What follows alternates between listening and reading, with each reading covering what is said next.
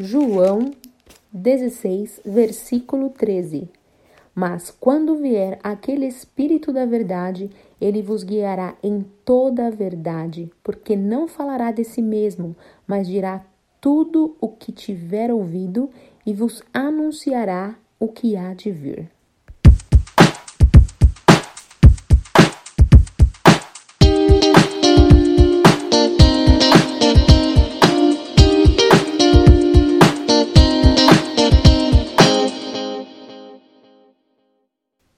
Este versículo é parte de uma orientação, uma das instruções em que foram dadas aos discípulos, né? Nós, como os discípulos de Jesus, como seguidores de Jesus, como pessoas que estão prontas a caminhar, seguindo o exemplo que ele nos deixou, precisamos de uma rota, precisamos de uma direção, precisamos muitas vezes é, pedir a ajuda divina, né? O destino nós já temos, mas às vezes buscamos atalhos Será que estamos caminhando com um mapa na mão? Ou estamos caminhando com uma companhia verdadeira do guia ali que conhece o caminho, que conhece a verdade, que sabe onde a gente deve pisar, como a gente deve caminhar? Existe um risco muito grande em se fazer uma trilha, uma caminhada num lugar desconhecido, sem a, sem a companhia de um especialista sobre aquele território, né?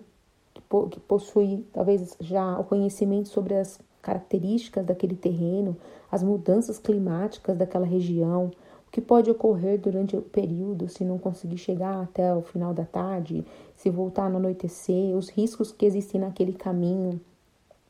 É uma analogia que eu trago como realmente fosse um, um turista dentro desse percurso que você sozinho Muitas vezes você faz aquele trajeto, mas você vai fazer de uma forma dificultosa. Estando com o guia que detém todo o conhecimento nativo, que conhece tudo daquela região, vai ser muito mais fácil. E essa foi uma das instruções que foi dada aos discípulos. É esse guia, Espírito Santo, que convence do pecado, que convence do caminho errado, convence da morte. É, o versículo 8 aqui do capítulo 16, também um pouco antes desse que eu li, fala: E quando ele vier, convencerá o mundo do pecado e da justiça e do juízo. Todos nós pecamos, estamos sujeitos a pecar, mas aqui ele cita que convencerá para mudar nossa rota. Exatamente o que um guia faz. Ele fala: olha, por aqui não é seguro, deve se mudar para o outro lado.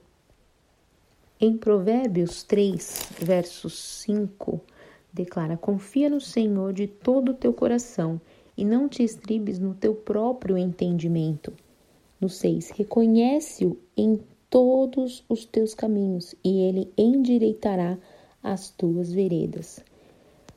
Eu creio que Deus tem trazido essa palavra hoje para fazer com que nós possamos nos mover e declarar que a partir de agora Vamos buscar a direção do Espírito Santo para as coisas, buscar que e pedir que ele vá à nossa frente, endireitando o caminho torto, aplanando o nosso caminhar, afofando ali, conferindo se a terra dá para pisar, se não dá, né? Dizendo se é para a direita, se é para a esquerda, se é para parar, se é para caminhar. Né? Se você hoje foi recebeu essa, essa palavra, é a palavra onde a direção não é nossa, a direção tem que vir do guia. Quem é o nosso guia?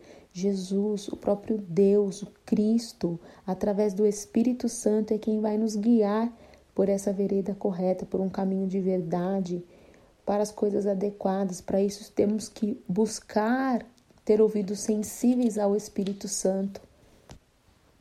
Ouvir, sentir, entender e obedecer seguindo ali conforme a palavra que o Espírito Santo confirmar por essa palavra, pelo nosso coração, é algo do Espírito.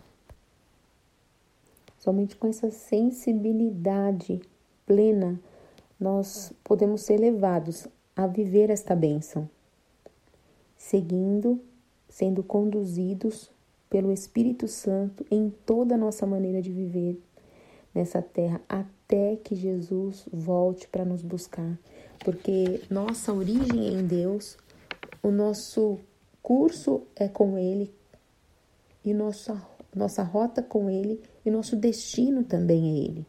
Né? Dele provém todas as coisas.